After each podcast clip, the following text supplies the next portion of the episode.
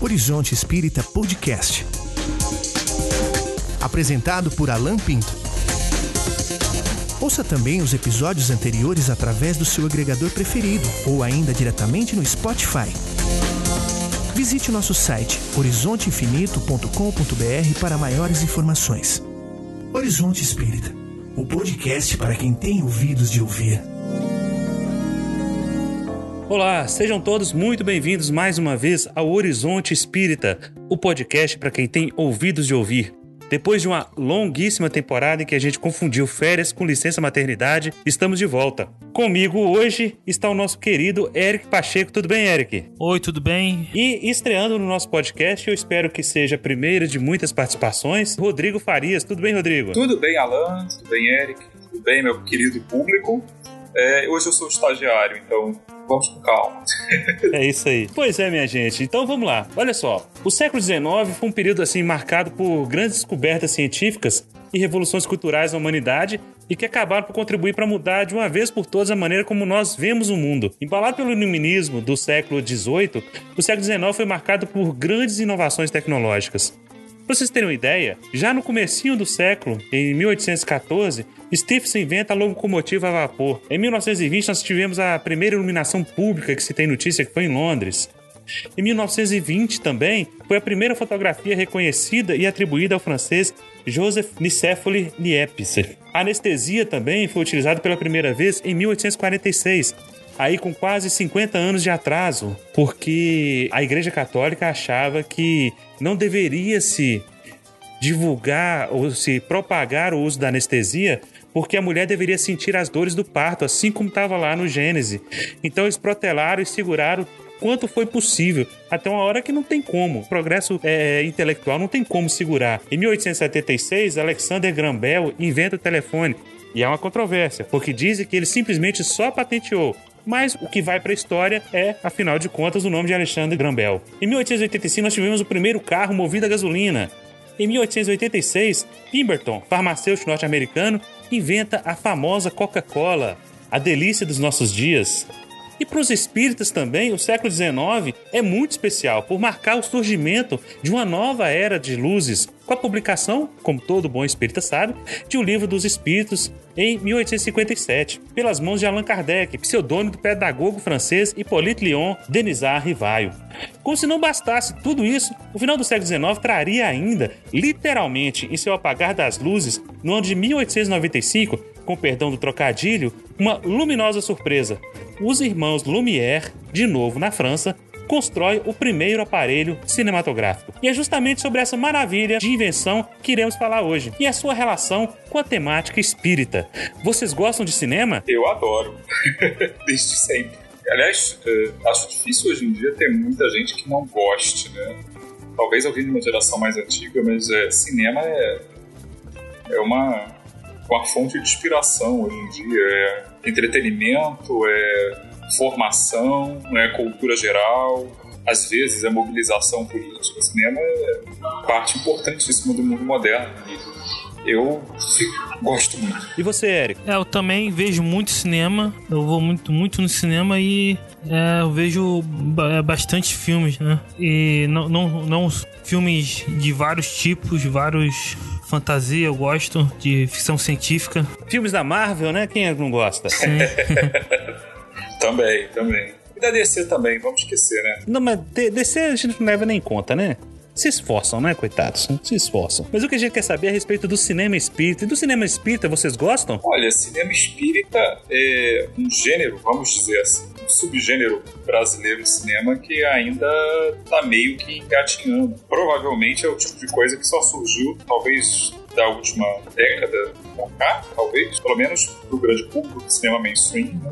E ele é bastante irregular para mim tem umas coisas que eu acho boas e outras que eu acho realmente que precisa melhorar. É, na verdade, nós temos aí o que é considerado nessa dentro dessa proposta de a gente está falando de cinema espírita, mas na verdade não é bem um cinema espírita. É um cinema com a temática espiritualista. Só que nós estamos voltados para um movimento que foi de 2010 a 2014, é o período que eles chamam como a primeira onda de cinema espírita. Que a gente tem aí estreando esse, esse novo gênero, como você colocou aí, Rodrigo. O filme Chico Xavier de 2010, né, da direção do Daniel Filho, que é uma cinebiografia do médium mineiro e ele conta toda a história do Chico, desde a sua infância até as passagens dele pelo Pinga Fogo. Assim, para os espíritas em si, não foi nenhuma novidade porque todo mundo conhecia. Mas a ideia da tela, do movimento, né, é um grande marco do cinema nacional. Há, inclusive, uma, uma entrevista do padre Fábio de Mello na Marília Gabriela em que ele cita justamente esse filme. Outro dia uma pessoa veio falar é, para mim da questão do espiritismo, né? Que fica muito preocupada com a imagem de Chico Xavier sendo nos cinemas e, e viu nisso uma preocupação. Será que não está na hora dos padres falarem alguma coisa para que de repente as pessoas não assistam ao filme? E eu falei assim, mas Chico Xavier é um homem que merece o nosso. Eu posso não concordar absolutamente nada com a religião, com os princípios teológicos dele. Eu não sou reencarnacionista, eu não acredito em reencarnação, mas eu não posso negar, Marília, que aquele homem só fez o bem enquanto viveu do ponto de mas vista você, social. Mas você está aqui afirmando que você não acredita que ele fizesse, que ele recebesse. Não, eu não acredito. Você não porque acredita. não faz parte do meu contexto de fé aquilo. Mas o respeito pelo humano, pelo Chico homem, pelo Chico que tinha uma sensibilidade profunda com as pessoas, um, um, ser humano que fez diferença no seu tempo, porque foi um homem absolutamente ligado a gestos de caridade, gestos de amor. Eu vou contestar um gesto de caridade, Marília? É possível contestar um gesto de amor? Então, proibir como? Para quê? Qual a função disso? E o Chico Xavier, o filme do Daniel Filho, acabou aí indo para o cinema e fazendo um grande sucesso. E nesse mesmo ano do Wagner Assis, a gente tem o famoso Nosso Lar, que inicia aí a, a, já o trabalho com as obras psicografadas por Chico Xavier. O famoso livro que muitos espíritas têm como um dos principais, né, o primeiro da vida do mundo espiritual, com André Luiz. E logo depois, em 2011, a gente tem As Mães de Chico Xavier. Em 2011 também tem O Filme dos Espíritos. 2012, A Vida Continua. 2014, a gente tem um documentário chamado Data Limite, do Fábio Medeiros. E em 2014, do André Marouço, Causa e Efeito. Vocês assistiram algum desses filmes? O que vocês acharam deles? Eu assisti a maioria desses filmes e eu, pessoalmente, eu gostei mais do filme do Chico Xavier e das Mães do Chico, né? Que é um filme mais biográfico e também falando sobre as cartas que as mães recebiam. Eu gostei, gostei mais desses dois. Os outros eu tenho algumas críticas. E você, Rodrigo? Olha, é, eu assisti também boa parte deles alguns no cinema, outros depois em vídeo. E assim, é, eu também, como o Eric, eu gostei mais dos filmes que versaram sobre o Chico, né? Tanto a biografia em si quanto as mães, porque primeiro eu gosto de pegadas mais pé no chão, né? Uma coisa mais realista e também porque, é, embora eles tenham os elementos ficcionais, é, eles são baseados em alguns casos que até onde a gente pode avaliar são reais, são verídicos. Então, é, isso para mim é uma tem um, um certo quesinho leve documental por trás da coisa e eu acho isso importante. Acho que é o tipo de coisa que filmes, vamos chamar assim, né, inspirados em movimentos religiosos, sim, isso é uma coisa importante. Tem um quê educativo nisso. Agora, os outros é, são diferentes. eu gostei com algumas reservas, digamos assim, de alguns. Né? Embora eu acho que tenha sido útil, mesmo com essas reservas. Primeiro, porque é o tipo de filme que não é tão comum falando aqui no Brasil. Né? Filmes com temáticas religiosas, a menos que sejam temáticas católicas, onde a gente tem alguns aí que contam grandes financiamentos, né? Agora, mas tem filmes evangélicos também, de vez em quando aí, em algumas salas de cinema. Eles ainda não tem, digamos, uma maturidade de produção tão grande. A gente tem, às vezes, algum componente meio amadorístico, mas eu acho que uh, tem duas maneiras de ver. Você pode ver pelo lado, falando dos espíritos, né? pelo lado doutrinário, né? a correção doutrinária da coisa, ou você pode ver também pelo lado de divulgação, sem maiores preocupações com o é, lado técnico da coisa. Pela divulgação, eu acho que todos eles são válidos. Pelo lado doutrinário, aí já tem, já tem suas, algumas controvérsias, dependendo aí do. Mas no geral, eu acho que é o tipo de coisa.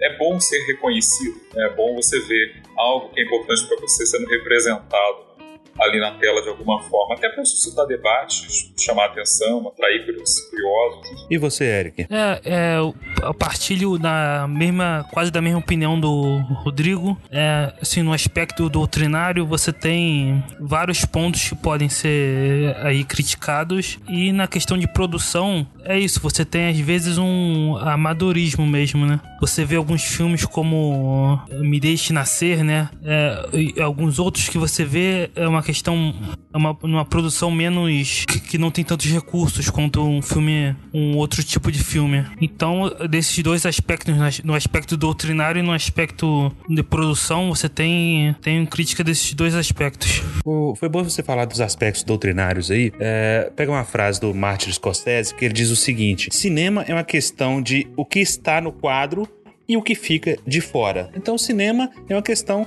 do que você vai colocar e do que você vai deixar de fora. E com, quando o Martin Scorsese faz isso, ele nos dá uma ideia do que seja um filme. Quantos filmes são baseados em livros e que a pessoa vira sempre e fala: "Ah, mas o livro é muito melhor". Porque não tem como você pegar um livro aí de 300 páginas e resumi-lo em uma hora e meia. Isso é um trabalho hercúleo. Então, o diretor é que decide o que, que ele vai deixar dentro do filme e o que ele vai deixar de fora do filme. E o que a gente quer saber é justamente isso. Nesse aspecto, vocês acham, pegando por exemplo aí o caso do Nosso Lar, que foi o filme nacional com temática espírita, que teve assim um orçamento um pouco diferenciado, foram 12 milhões de dólares, e um filme que levou mais de 4 milhões de pessoas ao cinema. Então, nesse aspecto aí, o que o, o filme relatou e o que ficou de fora aí dentro do nosso lar. Vocês, eu, eu pressuponho que vocês também devem ter assistido o nosso lar, não é isso? Sim, claro. Como não? Qual espírito é que não assistiu o nosso lá? Assim, sobre eh, a questão do. comparando o livro ao filme, tem muitas questões do, do livro que realmente não dá para não dá para retratar tudo no filme, né? Mas assim, acho que o, o essencial realmente foi passado. É, tem algumas é, licenças poéticas mesmo em relação ao, ao livro, né? Me parece, teria que conferir, os ouvintes é, certamente vão ter esse cuidado mas me parece que já na época o diretor comentava que, por exemplo, aquela representação do judeu chegando, né, com a estrela amarela costurada na boca, que era o estigma que os nazistas obrigavam que eles usassem, né? É uma cena no filme que eles são representados sendo conduzidos às portas de nosso lar, e é um momento muito dramático, que é a representação da Segunda Guerra Mundial. Me parece que isso não está, pelo menos não dessa forma, no livro.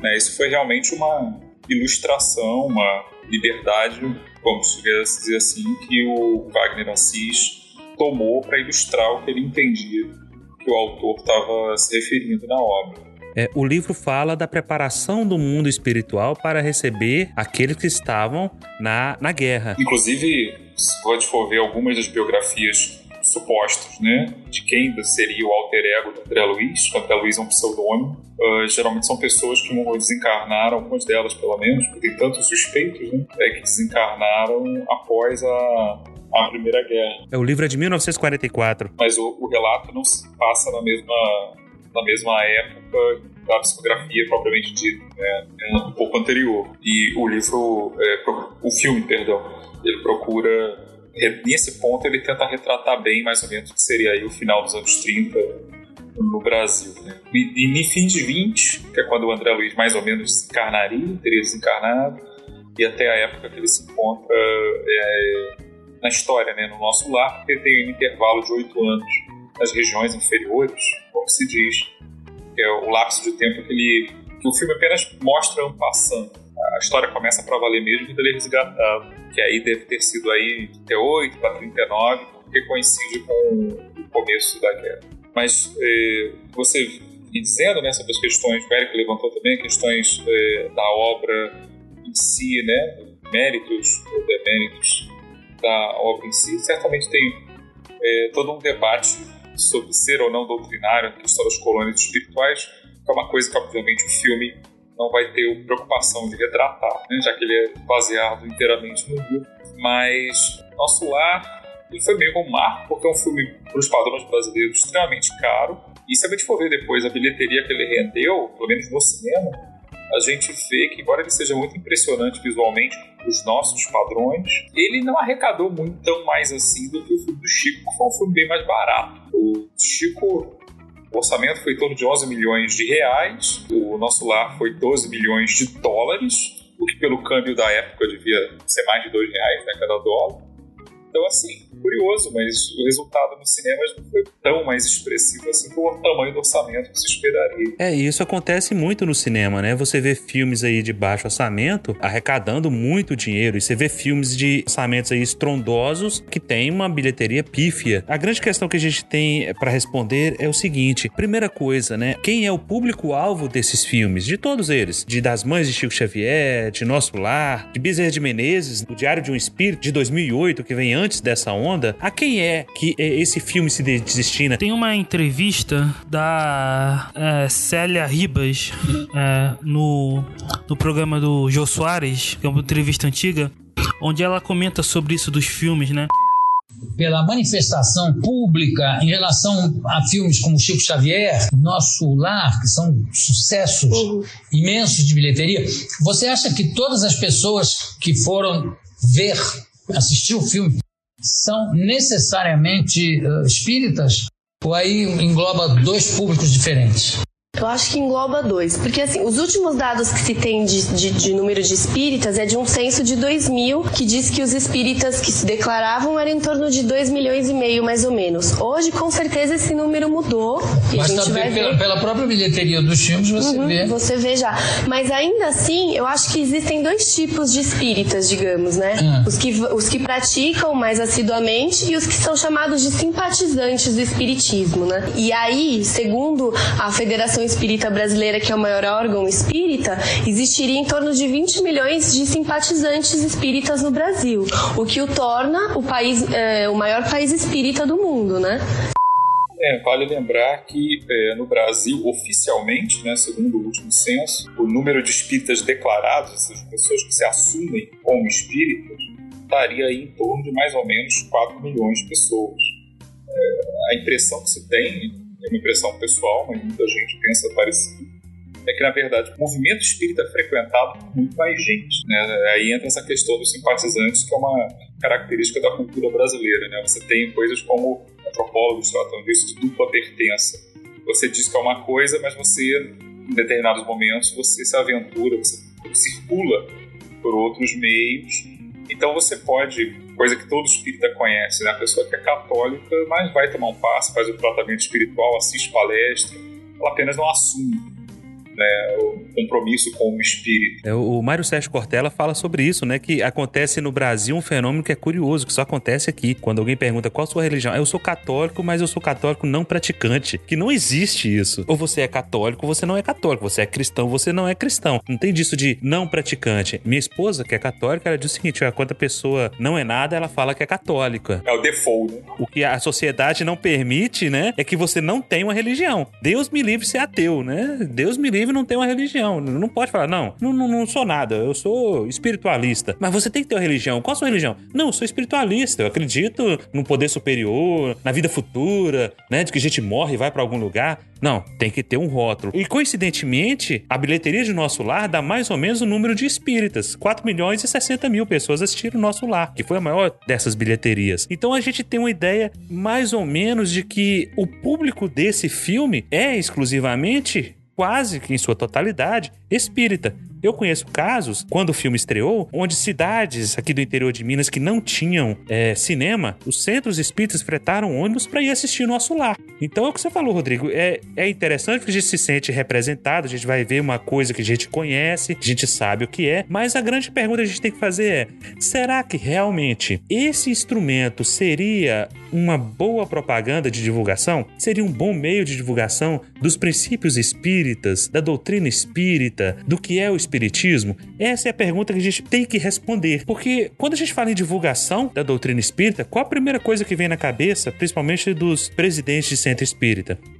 Palestra, seminário e feira do livro espírita. Quando se aventura a algo mais elaborado, aí a gente não consegue porque nós temos problemas sérios de recursos. O nosso lar do Wagner de Assis é uma iniciativa particular que conta com os incentivos que o, todo filme nacional tem, que são os incentivos da Lei Rouanet. Né? Você vai assistir um filme nacional, você tem que ver aquele monte de logo de empresas aparecendo. É Petrobras, é Banco do Brasil. Olha o mechan pra eles aí, ó. Empresa daquilo, empresa daquilo outro, é Rio Tu e etc, etc, etc. Por quê? Porque é uma grande componente de financiamento participando dos filmes. E são independentes? São. Mas a captação de recurso, ela é privada. E isso, quando a gente fala, não é só no Brasil. Na Europa você vê muito isso. No cinema é, francês você vê isso, no cinema espanhol você vê isso, você só não vê isso no cinema americano, porque lá a coisa é bem diferente. E é, quando a gente fala em produções nacionais, é aquilo que o Eric falou, a gente vai sim ter problemas, a gente vai pecar sim por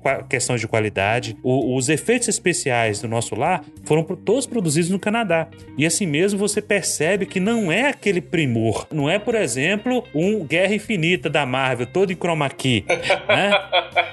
Não é. Poxa, talvez se fosse. a gente tem que reconhecer. Fora os problemas sérios que a gente vê de roteiro, de direção de arte, direção de fotografia, de som o som do cinema nacional melhorou muito. Se você pegar aí os filmes lá da, da década de 70, né, da década de 80, inclusive, parece que tá todo mundo falando dentro de uma lata. São dublados. São, exatamente, são dublados, né? A pessoa fala por cima da sua própria fala. É uma coisa esquisita. Mas diante de todos esses percalços, a gente ainda tem essas, essas pérolas, né? O Jean-Luc Godard diz o seguinte, que a fotografia é verdade, o cinema é o real em 24 vezes por segundo. Cada segundo de filme é uma sequência de 24 fotos. A gente quer saber então o que é real e o que é ficção nas telas do cinema quando o assunto é espiritismo. Será que dá para ensinar espiritismo pelo cinema? E outra questão que eu gostaria de ouvir a opinião de vocês. Dá para tratar da doutrina espírita no cinema? E algum filme poderia despertar o interesse de alguém em estudar a doutrina espírita? Olha, eu acredito que o cinema, assim como qualquer forma de arte, ele pode sim despertar o interesse sobre a doutrina espírita. Até tem um texto da revista espírita que eu gostaria de citar aqui, onde Kardec vai falar da importância da arte espírita. É um texto de, da revista espírita de 1866, de agosto. Kardec diz o seguinte: Temos dito muitas vezes que o espiritismo bem compreendido, será uma fecunda mina para as artes, onde a poesia, a pintura, a escultura e a música aurirão novas inspirações. Haverá a arte espírita, como houve a arte pagã e a cristã. Então, Kardec, já na época, ele reconhecia a importância da, da arte para o espiritismo, né? E ele diz que seria uma fecunda fonte de arte. E o cinema é uma forma de arte, né? Mas agora, se aquele filme específico vai ser uma boa divulgação ou não, vai depender do conteúdo daquele filme, tanto do aspecto doutrinário quanto do aspecto da qualidade em si do filme. Bom, é eu penso o seguinte: o espiritismo num país como o Brasil, né, isso é dado histórico, não estou afirmando nada demais, ele, para vingar aqui, né, para ele se estabelecer e se difundir aqui, ele teve que se alterar um pouco. Aliás, pouco, entre aspas, né, se alterar bastante na linguagem, nas ênfases. O espiritismo francês, do tempo de Kardec, não é exatamente igual o movimento espírita francês, melhor dizendo. Né? A doutrina está lá, mas a maneira de entendê-la e de difundi-la no Brasil não foi igual à da França, né, que recebeu um viés católico muito forte, influências culturais, que é um tema pra, talvez para um outro assunto. Mas o fato é aquilo que você falou no início, Alan. Divulgação a gente pensa em palestra, livro, seminários. Isso inclui o quê? Capacidade de leitura, capacidade de interpretação de texto, escolarização da pessoa que vai receber a mensagem, e toda uma série de hábitos mentais que no Brasil é complicado, porque a gente tem uma série de carências, muitas, e uma delas muito grande é educacional. Pergunto eu, jogo isso pro público que nos ouve, né? O Espiritismo oficialmente tem 4 milhões de seguidores no Brasil, por aí. Qual é a religião que mais cresce no Brasil? Não é espírita. E nem vai ser espírita por um tempo. Porque porque a maneira como a nossa doutrina se reproduz, ela depende de hábitos que, que pressupõem uma população minimamente educada, que se interessa por leitura, que gosta de seminários, que gosta de ficar sentada durante uma hora ou mais ouvindo uma pessoa falar numa palestra. Então, se a gente se limitar só nisso, a esses meios de difusão, a nossa difusão vai ser muito limitada. O perfil espírita hoje no Brasil, em média, né, claro, São pessoas geralmente mais velhas, que têm um nível de instrução de renda mais alto. O Brasil tem 200, mais de 200 milhões de habitantes. Então, assim, a gente está, na verdade, mirando num perfil que, em grande parte, é um perfil mais, por exemplo, que combina com classe média, média-média para cima. Então, eu penso o seguinte, o papel da arte espírita, né, que o Eric falou. A arte espírita, e o cinema espírita faz parte disso, pode ser um meio, sim, de difundir. Claro, não, não vai, você não vai transformar o livro dos espíritos, dos espíritos num filme de duas horas. Você não vai resumir a doutrina espírita inteira numa minissérie. Uma ideia não é essa.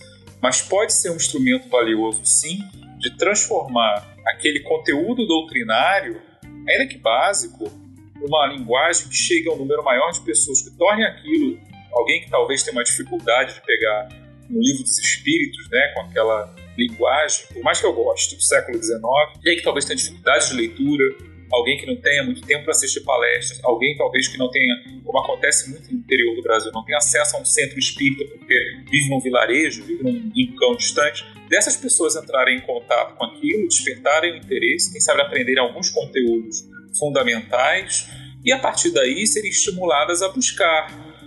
E cinema, das artes em geral, mas cinema, teatro, contar histórias, né? Que é basicamente isso. Ele tem essa capacidade, sim, de é, mastigar um pouco certas mensagens que podem ser até complexas, mas que podem ser naquele momento, naquele momento específico, simplificadas para chegar a uma outra pessoa, a tocá-la, a atraí-la, quem sabe passar uma mensagem. Eu lembro, é, o Eric citou Kardec, eu lembro daquela passagem que Kardec cita, que ele recebeu um relato de alguém que planejava se matar, né? E se jogar de uma ponte na França e teria encontrado um exemplar de O Livro dos Espíritos na borda assim, da ponte parou para dar uma olhada no livro antes de cometer lá o seu desígnio, se interessou e a partir do que leu ali, obviamente foi uma leitura rápida e breve. Ninguém leu o livro dos Espíritos em meia hora, mas a partir daquilo ali desistiu do seu intento.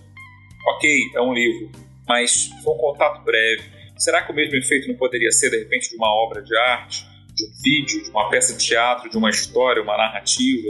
sei lá, uma representação, quem sabe, a gente não fala muito disso, né? uma representação gráfica de alguma coisa. Será que a arte também não pode, sem querer simplificar demais, sem querer reduzir a doutrina, mas ela não pode traduzir para alguns momentos aquele básico, dar aquele clique, aquele estalo naquela pessoa? Eu acho que é um instrumento poderoso, sim, e que uh, no mundo moderno, na cultura moderna, é, tem muito potencial embora a gente seja, graças a Deus, né, a gente é um movimento que valoriza muito a palavra escrita, a escrita não resume tudo. E para certos públicos, para chegar a certas pessoas, a gente tem sim que adaptar a mensagem. Se a gente ficar insistindo só no texto escrito, esse alcance vai ser sempre limitado e não vai chegar, inclusive, a muitas pessoas que estão precisando muito disso, mas que talvez é, não encontrem a doutrina, a doutrina espírita, não entrem em contato com a mensagem consoladora e libertadora que ela traz, porque não têm oportunidade de acessar aquela linguagem, não entendem aquilo, não têm. Enquanto isso também, em verdade seja dita, outras correntes religiosas e filosóficas fazem isso muito bem, né? talvez até demais, que é outra, uma outra discussão, os que, bem ou mal, eh, são mais acessíveis. Então, é, eu acho que a discussão sobre a arte espírita como divulgação, a gente tem que pensar nisso. É, o que, que ela pode oferecer a mais? Ela não precisa ser necessariamente só uma, uma muleta. No primeiro momento, especialmente, especialmente para quem já não é simpatizante, né, para quem não tem ainda aquela predisposição, ela pode ser um instrumento muito, muito poderoso. Arte que é arte boa, ela não mexe só com o intelecto, ela mexe também com o coração. E tem certos momentos já que está falando da doutrina consoladora, que tocar o coração pode ser mais fundamental naquele momento, naquele momento específico, né? não é que vai ficar só nisso. Mas pode ser mais fundamental e eficiente do que tentar agarrar alguém para um seminário de estilo universitário, como a gente faz tanto nos nossos centros. É, e eu acho, pegando o gancho disso aí que você falou, Rodrigo, nada melhor do que tocar o coração das pessoas do que a própria arte. Porque a arte é isso. Se você for definir o que é arte, é algo que toca diretamente ao sentimento, às sensações. Você vê isso na pintura, você vê isso na escultura e você poderá ver isso também no cinema. O cinema como algo que vá pegar um pedacinho. Você não vai falar, por exemplo, em nosso lar, vai tratar de tudo, desde o que é Deus até chegar na, na, na última parte do livro dos Espíritos. Mas você pega um pedacinho, um tema e tratar daquele tema. E muita gente faz isso muito bem. Você vê filmes aí que não são espíritos, principalmente filmes de fora do país. A gente está falando do cinema nacional porque nós somos a maior nação espírita do mundo. Mas filmes que tratam da temática espiritualista com o viés do que é após a morte. E isso dá muito pano para manga. Veja o sucesso que foi Ghost. Ghost não é um filme sobre um romance sobre perda, é sobre a vida no mundo espiritual. São, é a comunicação dos espíritos, ela fala sobre mediunidade. Então são, são temas interessantes e que tem a certa dosagem de humor, tem a certa dosagem de, de romance, mas tá ali para falar justamente do que é a vida após a morte. E nós precisamos justamente trabalhar essa linguagem para que as outras pessoas possam entender e despertar o interesse. Porque a impressão que eu tenho é que o cinema nacional desse filão espírita é feito somente para espírita. Ele é uma arma de propaganda, de afirmação dos conceitos que os próprios espíritas conhecem muito bem. Não tem disso de digerir, não tem disso de explicar para quem nunca viu. Esse é o grande problema. Né? E como você falou aí, por exemplo, a gente tem outras denominações que estão crescendo ah, de, de, maneira vertiginosa. O estado do Rio de Janeiro é o primeiro estado do país em que a proporção de evangélicos é maior que a de católicos. E você começa a perceber isso na própria bilheteria. Sabe qual é o filme que está na, na, primeira posição com maior bilheteria desde que é, nós fazemos cinema aqui no Brasil? Nada a Perder. Desbancou o que por muito tempo foi Dona Flor e seus dois maridos, um filme de 76, passou aí anos como a maior bilheteria. Aí vem o Nada a Perder de 2018 com quase 12 milhões três vezes mais do que o público que foi assistir nosso lar. Mas, Alan, me permita uma parte. É, nisso aí tem o problema dos ingressos, né? Sim, é, é, esses números são inflados. Da propaganda. São muito inflados. É uma estratégia de marketing que foi usada em Dez Mandamentos. Sim. E foi repetida para isso. Quer dizer, é, é um filme de e bilheteria esgotada e cadeiras vazias. Exatamente. Mas aí o, o que a gente está colocando é justamente isso há um poder econômico por trás dessa propaganda. Tudo bem, tiveram cadeiras vazias, mas os que foram assistir foram assistir a propaganda do Edir Macedo. Se for assistir a propaganda Edir Macedo, lógico, por que não fazer a mesma coisa? E não precisa de grandes recursos, gente. Nós temos aí o trabalho do, do pessoal aí do Rio de Janeiro, do Amigos da Luz, um trabalho assim excepcional. Trata de humor numa, num canal de comunicação relativamente novo diante do, do cinema, que a gente tá falando do cinema aí de 1895, nós estamos falando do YouTube que não tem 10 anos ou 15 anos, sei lá. Você não precisa de muito recurso para fazer isso e fazer um excelente trabalho de humor e é, de como é que eu vou dizer? De esclarecimento de questões pontuais. Fala sobre prece, fala sobre é, questões financeiras, fala sobre ética espírita, os conflitos éticos que qualquer pessoa tem passa pela vida e eles falam isso com muita leveza. Por que não adotar isso? Não, a gente usa o modelo de palestras de uma hora e meia, duas horas de Gente, tem seminários do Divaldo Franco de três horas no YouTube. Quem aguenta isso? Só espírita mesmo. Mas aquele que está chegando, como é que ele vai ter acesso a despertar a curiosidade para procurar algo mais concreto, mais substancioso. O espírita gosta muito de usar uma frase que eu particularmente detesto. Se não é pelo amor, é pela dor. Isso é horroroso, gente. Não vamos esperar as pessoas chegarem à casa espírita pela dor, não. Vamos despertar nela a curiosidade, o interesse, a vontade de conhecer, sabendo que não necessariamente ela precisa abjurar da sua crença. Quem fala isso não sou eu, quem fala isso é Kardec no livro Viagens Espíritas de 1862. Por que não um católico que conhece espiritismo, um muçulmano, um judeu ou um sem religião? Por que, que nós temos que fazer essa distinção? Eu já ouvi dirigentes espíritas dizendo: ah, mas, mas não pode. Porque não se pode servir a dois senhores. A capacidade que a gente tem de distorcer até as coisas que Jesus disse para beneficiar a gente. Jesus fala, quando ele fala da parábola de não se pode servir a, a dois senhores, a Deus e a Mamon, ele fala das coisas materiais e das coisas do céu. Ele diz, dá a César o que é de César e a Deus o que é de Deus. E a gente pega e troca tudo, a gente inverte, cria um espantalho, distorce para atender aos nossos interesses, porque a gente quer ter casa cheia. Mas a gente está fazendo o quê? Será que nós estamos cumprindo a função de consolar, de esclarecer? Será que nós estamos cumprindo a função de auxiliar no progresso moral da nossa nação, do nosso bairro, da nossa cidade, da nossa família, da nossa casa, de nós mesmos? O cinema vai contribuir para isso? A arte vai contribuir para isso? Sim, é claro. Mas e nós? Nós estamos fazendo a nossa parte? É essa questão que você falou de, de católicos, muçulmanos, judeus, né? O próprio Kardec, no que é o Espiritismo, vai dizer que tinha no Espiritismo, na sociedade parisense, muito, muitos judeus, muitos muçulmanos. Ele fala de brahmanistas também. Então, eu acho que a gente tem que transcender essa, essa questão de, de querer falar só para espíritas, né? Falar tentar abarcar um público maior. E hoje em dia, no, como você falou, no YouTube, estão surgindo muitos canais que eu acho que com uma linguagem simples, como os Amigos da Luz, né, que você citou, eles passam numa linguagem simples para um público maior uh, os conceitos espíritas, de ética espírita, e eles conseguem fazer isso de uma forma pedagógica, né? Todo mundo consegue entender. E acho que é isso que deve ser o objetivo da arte espírita, né? Passar os conceitos de uma forma que todo mundo entenda, de uma forma que atinja a, a emo as emoções da, da, pessoa. Isso chama muito mais gente. Gente, e falando do trabalho do, do, dos Amigos da Luz, tem vídeos dele que você realmente se emociona. Eu já chorei alguns deles e ri muito também em outros deles, mas é uma pena que nem todos entendam isso dessa maneira, principalmente dos dirigentes de dentro do movimento espírita. Teve um caso de um, de um dirigente que fez uma carta criticando os Amigos da Luz, né? Porque, segundo ele, não podia envolver humor e espiritismo. Imagina. É, não só criticando, mas proibindo a, a, as pessoas a quem eles foram, né? Porque eles vão chegar numa cidade, precisam de, de ter patrocínio, precisa de, de, de se organizar, porque é difícil, gente. É difícil fazer arte no Brasil.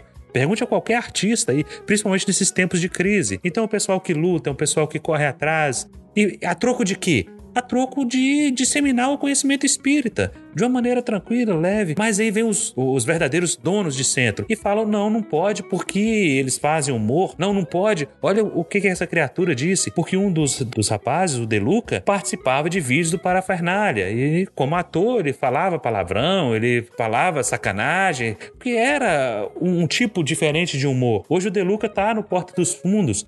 Mas qual a, qual a necessidade de a gente vincular essas coisas? São atividades diferentes. É o trabalho do cara, é o que dá o sustento para ele. Agora, de repente, porque ele faz esse tipo de trabalho, Aí não, não pode porque ele trabalhou em vídeos que faziam sacanagem, que falavam sacanagem e que deturpavam, etc. Arruma um monte de desculpa. Quando na verdade, como disse Jesus, ele veio para os doentes, não foi para os sãos. Nós fazemos exatamente o contrário de tudo aquilo que o Mestre Jesus ensinou pra gente. Em nome de quê? Em nome do orgulho, em nome da vaidade, em nome da tal pureza doutrinária que tanto fala-se, mas que ninguém sabe o que é, porque não lê Kardec. Simplesmente por isso. Então fica defendendo coisas que eles simplesmente desconhecem. E aí acha que para você ser uma pessoa séria, você tem que ser uma pessoa raivosa, sisuda, é, alguém que chega, chega a dar medo de fazer uma pergunta pro sujeito. Quantos donos de centro são assim, gente? Quantas pessoas precisam pedir bênção pro sujeito para poder fazer alguma coisa. O jovem, veja qual acesso que o jovem tem dentro da casa espírita. Vai montar uma banda no centro? Eu conheço casos assim. Não, não pode aqui, não pode montar banda porque vai ter bateria, vai ter baixo e vai atrapalhar a vibração tem que ser aquela coisa chata, enfadonha, do rapaz tocando um violãozinho mal dedilhado, mal, mal entonado, desafinado, e aí no meio é, as pessoas cantando aquele, aqueles hinos, aquelas músicas mais chatas. Não, por quê? Porque não pode, é em nome da vibração. A gente começa a distorcer as coisas, pelo amor de Deus, eu não tenho paciência com isso, não. Fora as palmas que não pode fazer, né? É, existe muito isso no movimento espírita, né? O preconceito com certos estilos, né? Não pode, não pode guitarra, uma música mais, mais agitada, porque. Não, não sei por quê, porque vai, sei lá, afastar os espíritos, não sei. E isso acaba afastando as pessoas encarnadas, né? Que os jovens poderiam participar. É, talvez seja uma remanescência, né? um atavismo que a gente traz, muitos espíritas foram, foram católicos, protestantes alguns, acho que uma minoria. Então acho que é um daqueles atavismos, né? A nossa cultura religiosa é, ainda é, com perdão da palavra, com todo respeito às nossas religiões, mas ainda tem algumas carolices. E é inevitável que isso acaba se refletindo na cultura do movimento espírita também. Por isso mesmo, é, eu gosto de pensar o espiritismo às vezes como é, uma doutrina libertadora também Porque se a gente for bem compreendido, ele ajuda a gente a se libertar desse tipo de, de hábito mental, né, de gaiola mental. Também não estou dizendo, claro, que é, tem que ser um, um geral, né, um vale tudo quanto ao que se faz dentro dos centros espíritos.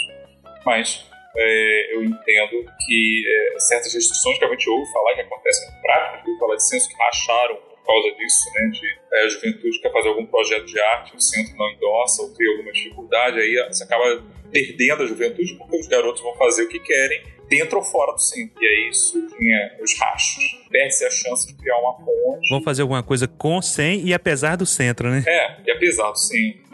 Agora, é... voltando um pouquinho ao que você é... falou antes, a... talvez a gente possa classificar que a arte espírita como tal, né, reconhecida como tal, uma coisa que tenta se difundir, especialmente na internet, que facilita muitas coisas, né? Hoje a gente já tem um pouquinho de música espírita, grupos que se apresentam assim, tem os festivais aqui e ali. Eu, eu fico com medo, confesso, da gente acabar criando uma nova cultura gospel, né, que aquela cultura de bolha, né, de que você só ouve música espírita, você só lê livros espíritas, você só vai ouvir programa de rádio espírita, etc, etc. Ver só filme espírita é uma impossibilidade matemática ainda. Mas, feita essa ressalva, né, que eu acho que pode não ser tão saudável, se chega, chega no extremo, falo isso porque já ouvo falar de amigos evangélicos que é, mergulham na cultura gospel e, e é, é, realmente uma bolha, né? Não, algumas denominações, inclusive, desencorajam que você entre em contato com arte que não seja desse tema, né? Desse meio. Não é o caso ainda. o movimento espírita nem que a gente quisesse, graças a Deus, por sinal. Mas, assim, talvez a gente possa dizer que a arte espírita no Brasil, ela ainda está incipiente. Então, talvez seja por isso que ela está dando os primeiros passos, talvez por isso essa coisa tão focada ainda em quem está de dentro. Porque nunca teve antes, então, é o primeiro público, pensando comercialmente, é o público mais ou menos garantido, né? E talvez a gente precise amadurecer um pouco mais, inclusive dando cabeçadas de vez em quando, né? É, vendo que não funciona, para quem sabe mais para frente criar um negócio que seja capaz de falar não apenas para os espíritos, para os de dentro, mas também interessar aos, aos de fora. Só que, é, curiosamente, quem eu vejo fazendo melhor isso no momento não é no Brasil. Né? São os filmes, alguns poucos filmes, mas filmes é, da própria indústria cinematográfica americana, por exemplo. Tem alguns filmes que, assim, tem vários elementos que são muito congruentes com o espiritismo, né? mas não são obras propriamente espíritas, óbvio. Né? Ninguém leu Kardec lá para basear naquilo, mas a gente vê que está ali. Né? Aí vou puxar agora filmes que não são espíritas, mas que acabam meio que sendo. Meio que, tá? Eu enfatizo isso. Filmes como Os Outros. Oh, meu Deus, um filme de terror. Imagina um filme de terror espírita no Brasil. Não é exatamente um filme de terror, embora ele tenha sido vendido como tal. Mas tem muitas coisas ali que o espiritismo explica e apresenta. Rendem ótimos debates, né? Eu fico imaginando quantas casas espíritas não devem ter feito exibições desse filme para ter discussões depois o Sexto Sentido também passou mais ou menos na mesma época, acho que foi no ano seguinte, 99, que também é muito bom para tratar da questão da mediunidade. Principalmente mediunidade na, na, infância, né? É isso, mediunidade na infância. E uma mediunidade que é uma criança por falta de esclarecimento, quem é o espírito, os espíritos que ela vê? Espíritos atormentados, ainda presos à matéria, espíritos que têm uma coisa muito mantém a forma, né, quando mortos ainda, ou seja, espíritos ainda que não estão realmente desprendidos como poderiam estar. E, o, diretor indiano, o diretor indiano teve um filme que, sobre essa questão da mediunidade, é, tem uma delicadeza. Não estou dizendo que é para gente analisar, vamos pegar o livro dos espíritos e ver se ele acertou. O cara não está se pautando aí em Kardec, reitero isso. Mas como a mediunidade é, é um fenômeno universal, né, o espiritualismo está aí por toda parte, de diversas maneiras, Quer dizer, o cara consegue dialogar com uma coisa, às vezes talvez melhor do que muitos espíritas que tentem ser, é, vamos dizer assim, é, didáticos demais, né? São apegados demais, talvez, ao seu material. E eu acho que talvez, se a gente for pensar para fora, o futuro esteja nisso aí. Como você pode pegar uma, uma temática espírita, talvez, um, um tema desses, você lançar um olhar espírita, mas ao mesmo tempo ser um olhar que uma pessoa que não seja, talvez até uma pessoa que seja de outro país, de outra cultura, se identifique com aquilo, entenda a humanidade daquilo, o interesse daquilo. Outro filme que eu vi esses dias, revi, né? Eu acho interessante também, é aquele do Clint Eastwood, Os Calém da Vida, que tem coisas ali que você, ah, como espírita, você estranharia. Mas assim, o filme é delicado, o filme fala da busca de entender o que há do outro lado, fala de perda, né? É, fala de um médico que renega a própria mediunidade porque não aguenta mais as expectativas das pessoas em relação àquilo. É, e é um filme muito delicado, pega certas nuances, está falando que ali no fundo de espiritualidade, das mesmas questões que o espiritismo tenta responder, embora não seja um filme doutrinário. Né? Acho que esse, sinceramente, acho, né, estou arriscando um palpite, pode ser um futuro interessante para quem se dedica, dedicar a fazer arte espírita, quer dizer, vamos universalizar isso, vamos sair do gueto. É normal você querer ficar no gueto no começo, você está se ensaiando ainda, né? Dando os primeiros passos, vendo se dá, se é possível, se tem financiamento, se não tem, se tem público, se não tem. Mas mais para frente, vamos tentar traduzir isso para um público maior. Vamos pensar fora da caixa. Isso, isso aí. Vamos pensar o seguinte: o meu cunhado, que não é espírita, iria assistir isso aqui se a resposta for não, gente, vamos melhorar, né? Voltar para a prancheta, tentar planejar melhor. É, é... Curiosamente, me permita que uma breve parte. É, de uma certa maneira, talvez torta, aí é caso a caso, isso tem acontecido é com a chamada literatura mediúnica, nem de literatura espírita, porque muitas pessoas que consomem hoje livros supostamente mediúnicos não são espíritos. Aliás, os autores psicografam, né? É, supondo que sejam mesmo psicografados, é, também muitas vezes já nem são mais.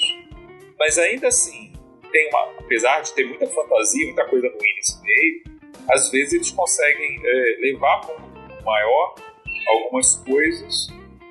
Talvez pudessem fazer melhor, talvez tomem certas liberdades, muitos deles, sem dúvida. Mas eles conseguem sair um pouco do gueto. É, dou um exemplo aqui que renderia outra coisa, né? Uma coisa que eu sempre achei estranha desde quando eu comecei a me tornar espírita na adolescência era o vocabulário com que muitas obras, mesmo as clássicas, são escritas. Uhum. Estou falando de Kardec, era do século XIX, estou falando de obras do século XX mesmo. Veja as obras do Chico. Eu ficava me perguntando, ok, até gostava da história e tal, estou entrando nesse mérito, mas a forma podia ser melhor. E essa questão da forma é uma coisa que é, esses autores mais recentes talvez lidem melhor com ela. Muitas vezes, talvez com muitos problemas doutrinários, né, ou conteúdo. Mas a forma pode ser, sim, é, melhor trabalhada.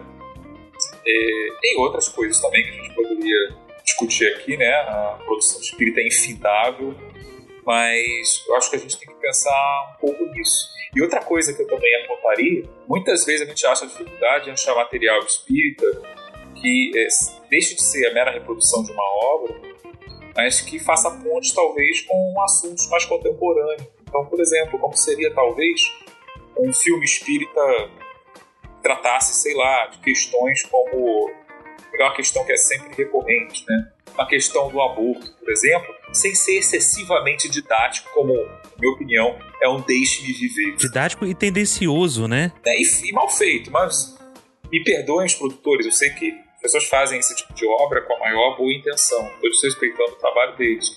Mas assim, o resultado final, que você não precisa contar excessivamente com a boa vontade da pessoa para levar aquilo a sério. Entendeu? Dá para fazer isso. A gente vê, como vocês dizem, artistas por aí com recursos quase nenhum, com uma ideia na cabeça, pouquíssimo dinheiro e conseguem com uma boa história passar conceitos às vezes bastante sofisticados, são questões além mais do que serem espíritos, são questões humanas. Então, um pouco de delicadeza e um pouco de coragem, né, também vale. E criatividade, né? É, dá para fazer uma coisa que seja boa, que não precise de 20 milhões de dólares de financiamento nem nada, mas que possa passar uma mensagem ainda que informada pelo Espiritismo, mas uma linguagem que seja interessante também para quem não é. Sem que você tenha que fazer espírito voando, né? Sem que você tenha que representar coisas que o pessoal que está no Espiritismo já aceita geralmente uma boa, mas quem tá de fora pode achar meio esquisito. Na verdade, eu acho que desses filmes o que nós temos é a representação do próprio imaginário do espírita. Pois é. Essa questão de linguagem que você falou, Rodrigo, é muito interessante. Dentro do movimento espírita desenvolveu um conceito equivocado de que a linguagem culta, eu não tô falando mal da linguagem culta, da norma culta, mas quanto mais rebuscada for a mensagem do espírito, mais indicativos de que ele é um espírito superior. Porque a linguagem simples, ela é totalmente desprezada pelo movimento espírita. Haja vista que se você, numa reunião mediúnica, se for estabelecida uma comunicação de um preto velho, ele simplesmente é convidado a se retirar. Aliás, a própria Umbanda nasceu justamente dessa dificuldade, porque o caboclo foi se comunicar na reunião mediúnica e não foi aceito. Ele falou: a partir de hoje eu vou fundar uma nova religião e fundou Umbanda lá em Niterói. Em 908, se não me engano. Exato. Não sei se foi Niterói ou São Gonçalo, foi por ali, pela É. Então você tem é, é, essas ideias que, se você elaborar mais, sem descaracterizar, não tem que falar num português rebuscado que você precisa ter um dicionário para entender uma frase de 10 palavras, cinco você não sabe o que é. Aí vão dizer, não, mas espiritismo é para gente que tem cultura, quando na verdade não era essa a proposta de Kardec. Kardec dizia que ah, o espiritismo era a única doutrina em que o operário e o industrial poderiam apertar as mãos fraternalmente e trocar ideias. Não, mas nós resolvemos fazer o quê? Nivelar por cima, porque qual é a camada, o extrato social de quem está no espiritismo? É quem, é quem tem os menores níveis de renda, os menores níveis de educação, de instrução e a maioridade. Porque no Espiritismo só tem velho. E isso não é nenhuma vantagem, porque nós não estamos conseguindo fazer com que a mensagem chegue aos corações. Coisas que os nossos irmãos evangélicos, principalmente os neopentecostais, sabem fazer muito bem. Lógico, vocês vão dizer, não, mas eles têm os motivos que não são muito nobres. etc. Não estou falando isso. Eu estou falando de comunicação. Nós não conseguimos comunicar, porque você vê claramente quando você vai assistir esses filmes espíritas, você vai perceber nitidamente que são voltados somente para o público espírita. A questão é que esses filmes, ou falando de obras de, de- da arte de uma maneira geral, de produção audiovisual e até de literárias, eles não deveriam responder perguntas. Eles deveriam fazer perguntas. Colocar no sujeito uma ideia de que será que o que está falando aí existe? Porque, olha, eh, eu já presenciei, eu acredito que, que todos vocês já devem ter presenciado em alguma vez na vida, alguém não espírita dizer: Olha, na próxima encarnação eu não quero vir pobre. Isso é o que, gente? Isso já é o senso comum povoando o imaginário das pessoas. Ninguém fala, se existir esse negócio de reencarnação, eu não quero vir pobre na próxima encarnação. As pessoas já afirmam, na próxima encarnação eu não quero vir pobre.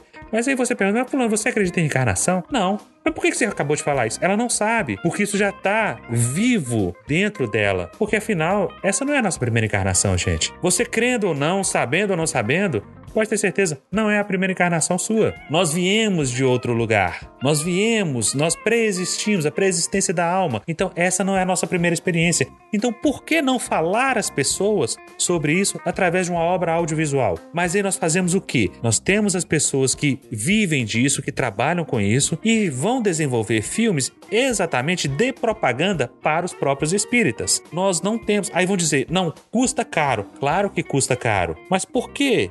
Então, a gente não tenta produzir um roteiro e vender para alguém, ou doar para alguém, eu sei lá o que. Você é um bom escritor? Faça um, um roteiro, trabalhe um script e venda a ideia, porque é interessante, as pessoas gostam, porque ela ela excita a imaginação da gente. Quando você vê os sucessos que temos aí, principalmente no cinema internacional, que tratam dessa temática, você percebe o fascínio que as pessoas têm sobre com o sobrenatural, com o que está além da matéria, porque na verdade ninguém sabe o que é. Ninguém consegue afirmar categoricamente se realmente existe ou não. Mas se você coloca a dúvida e diz para ela o seguinte: olha, você tem dúvidas, a gente consegue responder grande parte dessas perguntas. Porque isso tudo que você está perguntando, alguém já perguntou lá no século XIX, que foi Allan Kardec. Então, esse é o papel da arte, esse é o papel do cinema, que deveria as próprias eh, pessoas que estão aí dentro do movimento espírita começar a se questionar sobre isso. Porque hoje nós temos também outro fenômeno eh, muito interessante no nosso país, que são as novelas. As novelas com temática espiritualista, a viagem, essa que está passando aí, ah, agora a novela das seis,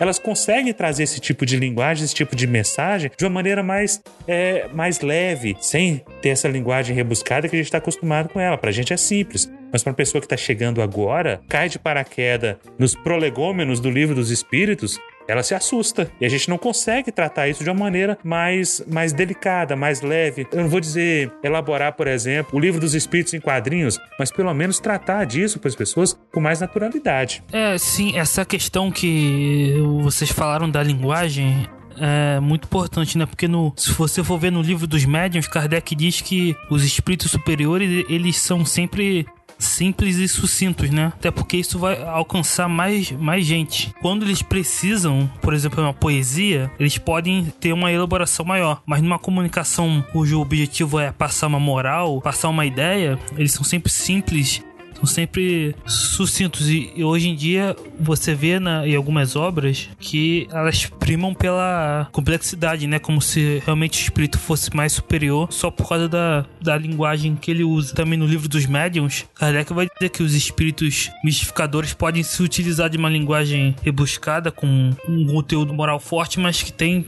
por trás uma ideias que podem ser é, erradas, né? Então, meus amigos, depois de todas essas falas nossas, essas nossas viagens na maionese aqui, eu queria saber de cada um de vocês o seguinte: qual filme você indicaria e qual filme você diria que é uma cilada, é uma fria? Não perca seu tempo assistindo. Bom, é, eu indicaria dessas, dessa leva né, que a gente citou, que ainda é tão recente, como filme propriamente espírita, né, que trata de um tema espírita, não apenas espiritualista, eu indicaria o, o filme do Chico, a biografia dele, porque é primeiro que é baseado né, em relatos biográficos do próprio Chico, segundo uh, pela importância que ele tem dentro do movimento espírita, embora haja pessoas que tenham muitas críticas, outros que menosprezam e tal, mas a, a verdade é que uh, a grande parte do movimento espírita realmente tem no Chico uma figura de referência muito importante.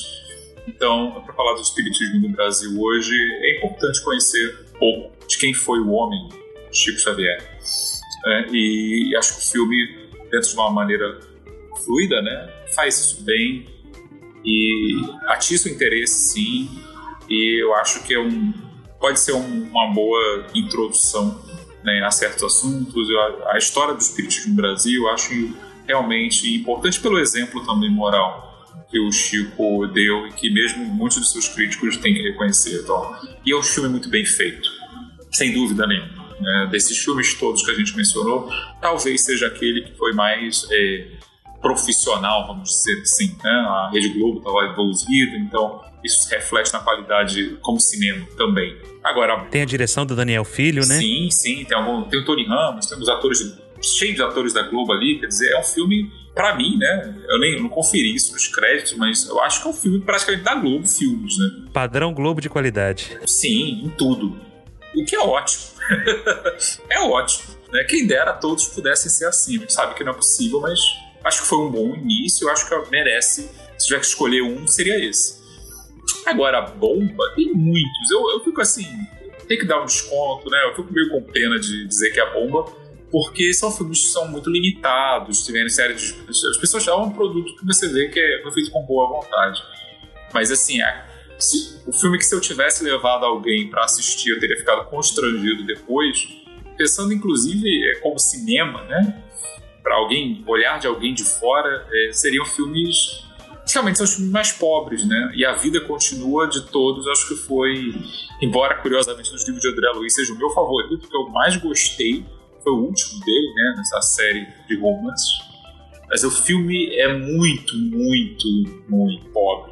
O cinema, como curso, a maneira como a história é desenvolvida não ficou legal. Então, é, esse seria, para mim, o Lanterninha. Tem outros causas e efeito eu não vi, por exemplo, mas eu acho que é, a vida continua. Infelizmente, é um daqueles exemplos de que eu acho que de, do que não se deve fazer dentro do possível, se deve procurar evitar dentro do cinema espírita. Se encaixa bem disso tudo que a gente falou, né, de falar bonito, etc.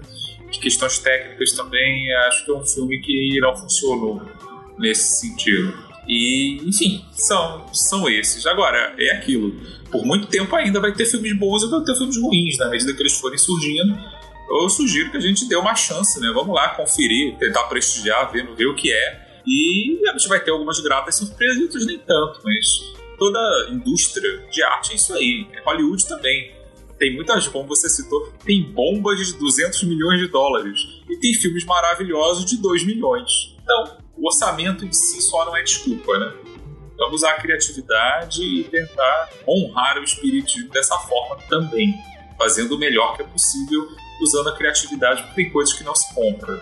E o que não se compra é criatividade e talento, simplesmente. Não basta você só ter o dinheiro. E diria mais, arrematando, acho muito difícil se você faz uma obra dessas com boa intenção, tentando dar o seu melhor, que não haja também uma contraparte espiritual nessas produções. Existe um certo investimento ali. Porque, lembrando que Jesus disse, né, onde dois ou mais estiverem em meu nome, aí eu também estarei. Se a gente estiver usando a arte espírita para o bem, para levar uma boa mensagem, mesmo com todas as limitações materiais, a gente sabendo procurar e abrindo, dando meios para isso, a espiritualidade vai estar lá também, dando apoio de alguma forma. Então acho que isso não deve ser esquecido. Às vezes o resultado vai ser mais feliz do que outras vezes, mas é tentando que a gente vai crescer. É isso aí, Eric. Eu posso citar aqui é, dois filmes que eu separei, que é o primeiro, Um Olhar do Paraíso. É um filme que é até um pouco questão da, de violência, mas retrata uma jovem, né, que acaba sendo assassinada e você tem um retrato de como ela vê o mundo espiritual, né? E tem uma médium também que vê ela e interage com ela. Enfim, outro filme que eu queria citar é o Amor Além da Vida, que retrata muito bem a questão da interferência dos espíritos no pensamento das pessoas. Como o livro dos espíritos diz, os espíritos nos influenciam mais do que a gente pensa. Às vezes nos guiam. Eu acho o, esse filme, O Amor Além da Vida, assim, um dos uns filmes assim, que mais impressionaram pela semelhança que ele tem com os ensinamentos da doutrina espírita. Sim, muito semelhante. Além de contar com Robin Williams, que eu adoro de paixão. Mas ele traz muitas coisas, ele traz a, a vida no mundo espiritual, ele traz a, as zonas inferiores, as consequências do suicídio, né, de uma maneira assim muito impactante, muito sensível até.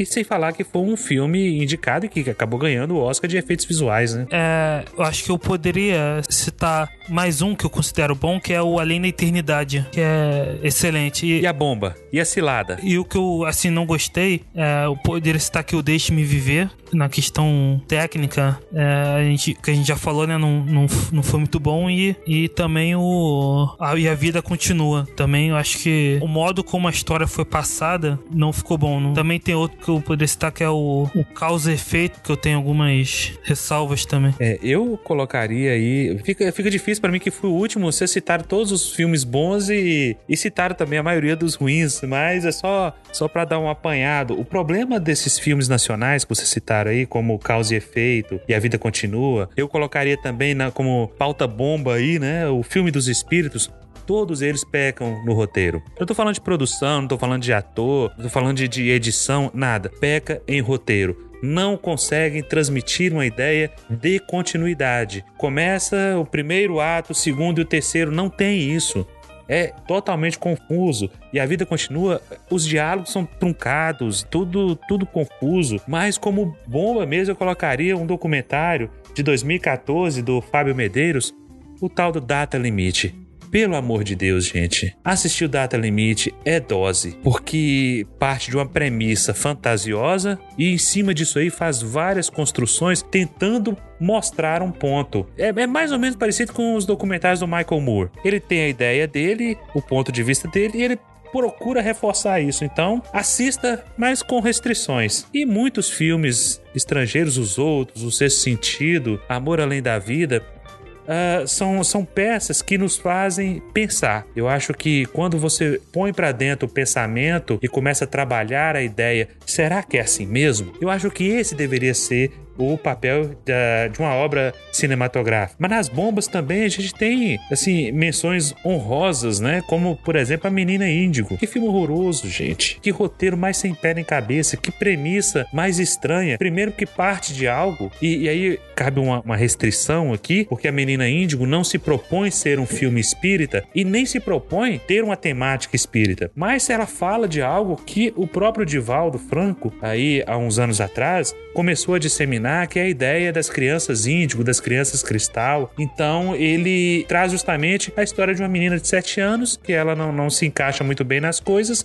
e acaba tendo o dom de curar, né, as pessoas. E é meio fantasioso, meio truncado, coloca situações assim que na verdade não deveriam existir, que fogem da realidade, tipo novela mexicana. Eu acho que é uma novela mexicana. Para finalizar, eu só gostaria de falar do, do que vem pela frente aí. Né? Nós temos algumas produções que estão aí em fase de edição, em fase de acabamento e que prometem aí para 2019. Um deles é o filme dirigido pelo Gustavo Fernandes, um longa, falando sobre o Zero Igual. Aí com o Danton Mello, né? Pra esse primeiro ou segundo semestre de 2019 tá saindo aí. Tem também, agora em 2019, o, o filme não tem o título ainda pronto, que tem algo provisório, mas é o filme sobre Divaldo Franco. Divaldo Franco, o filme, que é baseado no livro da jornalista Ana Land. E o filme conta a trajetória de Divaldo, que é um médium muito querido, orador espírita, que a gente já, já conhece. O interessante é que da arrecadação desse filme, 15% vai se destinar às obras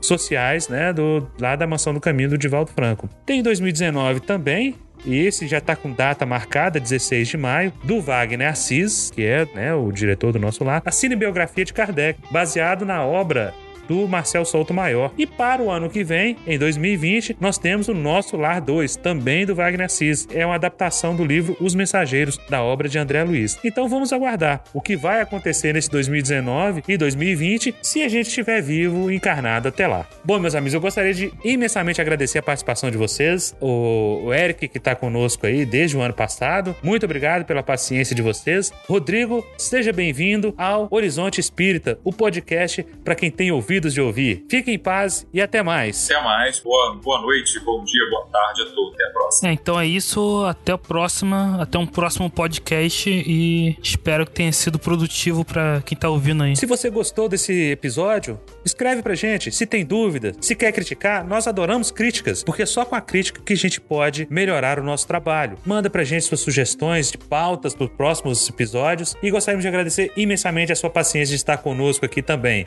Até a próxima!